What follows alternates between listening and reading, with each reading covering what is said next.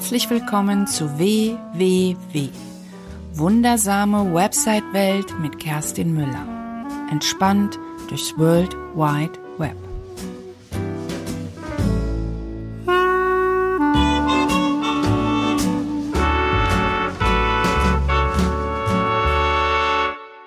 Ich grüße dich zu der 31. Episode in meiner wundersamen Website-Welt. Wir räumen heute deine Inhalte auf deiner Webseite auf und ich erzähle dir, wie du einen Content Audit auf deiner Webseite durchführen kannst und vor allen Dingen, was das überhaupt ist. Wir steigen mal gleich ein mit der Frage, besser gesagt der Antwort, was ist ein Content Audit?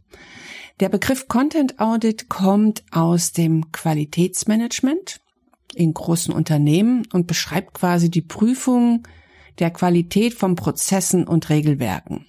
Das heißt, es geht um, ja, es geht einfach eine Überprüfung von dem, was da ist, was ähm, passiert und ähm, und das macht man regelmäßig, um sich möglichst gut zu optimieren. Das gleiche kannst du natürlich auch auf deiner Webseite machen, auf deinem Blog. Das heißt, du überprüfst in regelmäßigen Abständen, ob deine Inhalte noch zu deiner Strategie passen, ob deine Blogbeiträge noch aktuell sind, ob sie überhaupt noch zu dem passen, zu deinem Expertenstatus, äh, den du nach außen kommunizieren möchtest. Ich weiß nämlich aus eigener Erfahrung, dass sich sowas auch im Laufe der Zeit ändert. Ich habe ja, glaube ich, schon öfter mal erwähnt, dass ich sehr, sehr häufig an meiner Webseite bin und ich habe ähm, bin also im Prinzip fast wöchentlich ändere ich irgendwelche Texte, Ausrichtungen und je nachdem, bei mir ist immer alles in Bewegung. Das Thema ist natürlich immer das gleiche. Also das große Thema sind Webseiten und der Auftritt nach außen, aber meine Strategie innen hat sich in den letzten zwei, drei Jahren regelmäßig verändert und ich bin immer dabei, meine Webseite zu optimieren.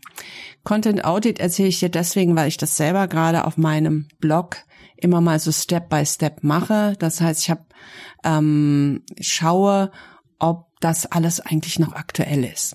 Aber wie das genau funktioniert, da gehe ich dann noch drauf ein.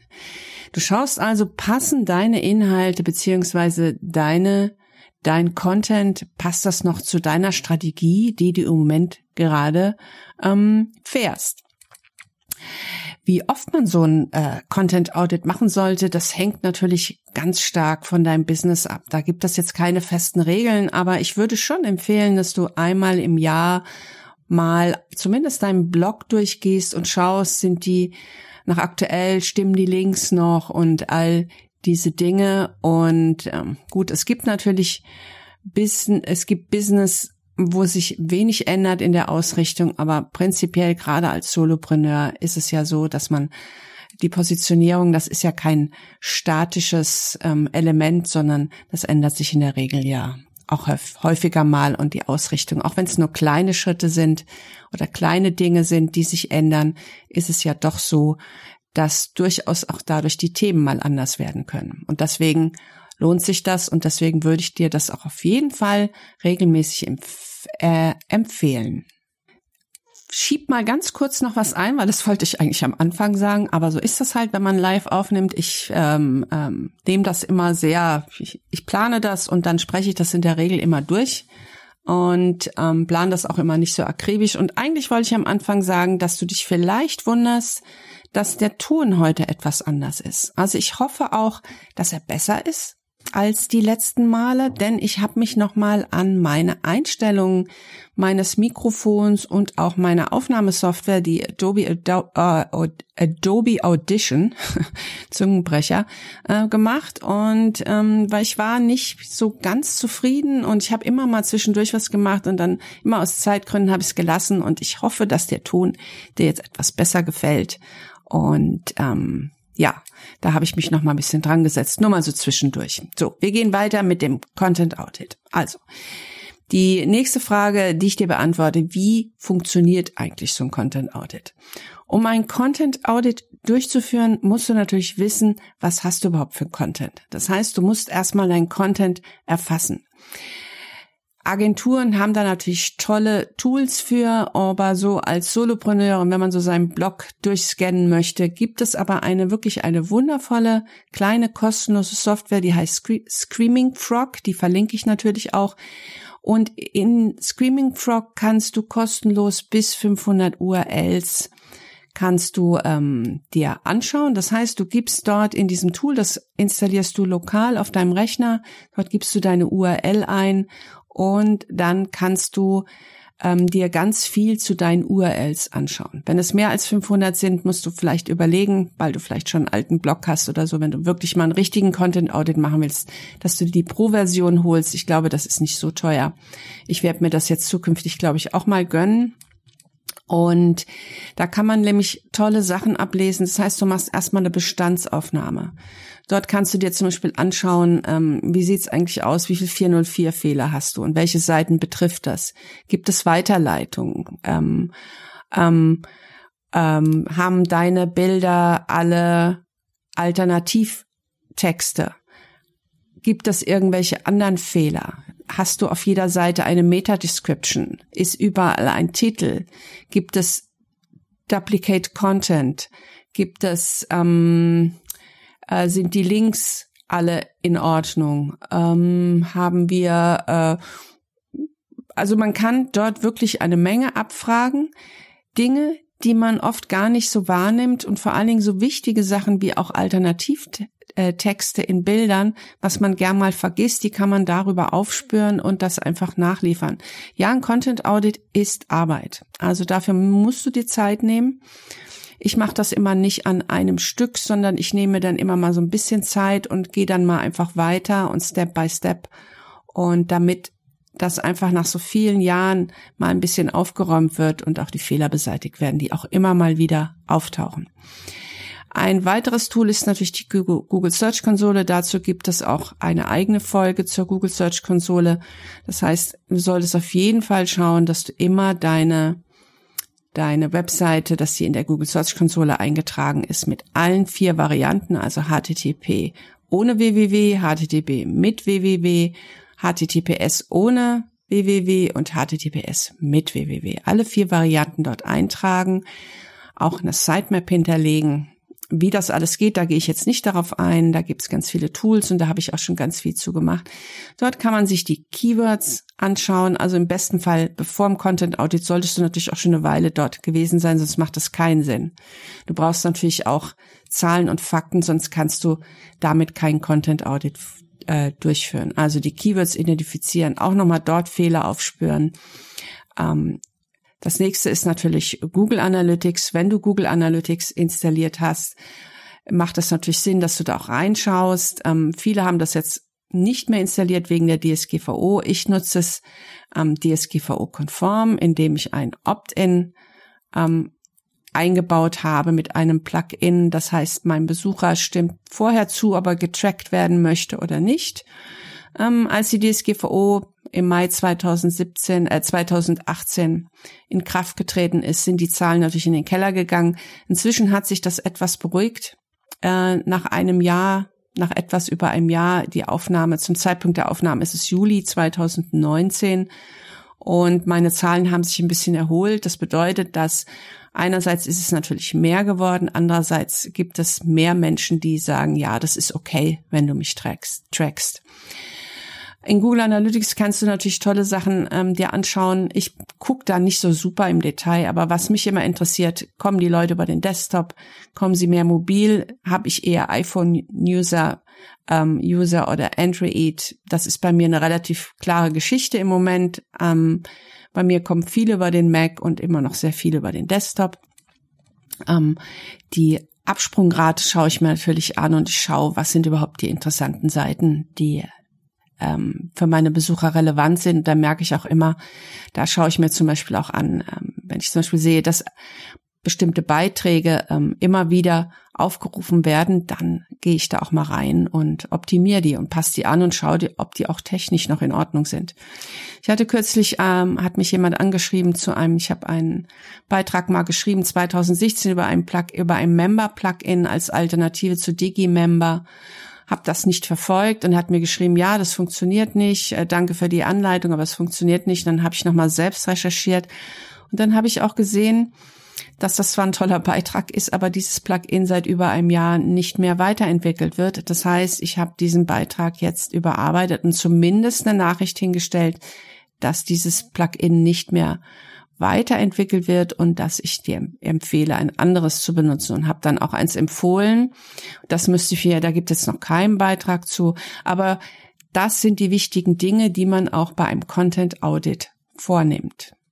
Genau, so funktioniert ein Content Audit und jetzt gehen wir mal ein bisschen tiefer rein, was mache ich dann in so einem Content Audit? Also es gibt verschiedene Möglichkeiten, daran zu gehen. Also wie ich schon gesagt habe, als erstes wäre erstmal den ganzen Content in irgendeiner Form erfassen mit den Tools, die dir zur Verfügung stehen. Und eins der wichtigsten ist sicherlich der Screaming Frog, wenn es einfach um die URLs geht und das Hintergrundwissen auf deiner Webseite. Ob es Fehler gibt oder nicht. Wie kann man jetzt so Inhalte bewerten? Also, ich kann dir sagen, wie ich so ein bisschen rangehe. Das heißt, ich schaue mir, wenn ich zum Beispiel äh, an meiner Webseite, auf meinen Seiten, bin ich sowieso wöchentlich dran.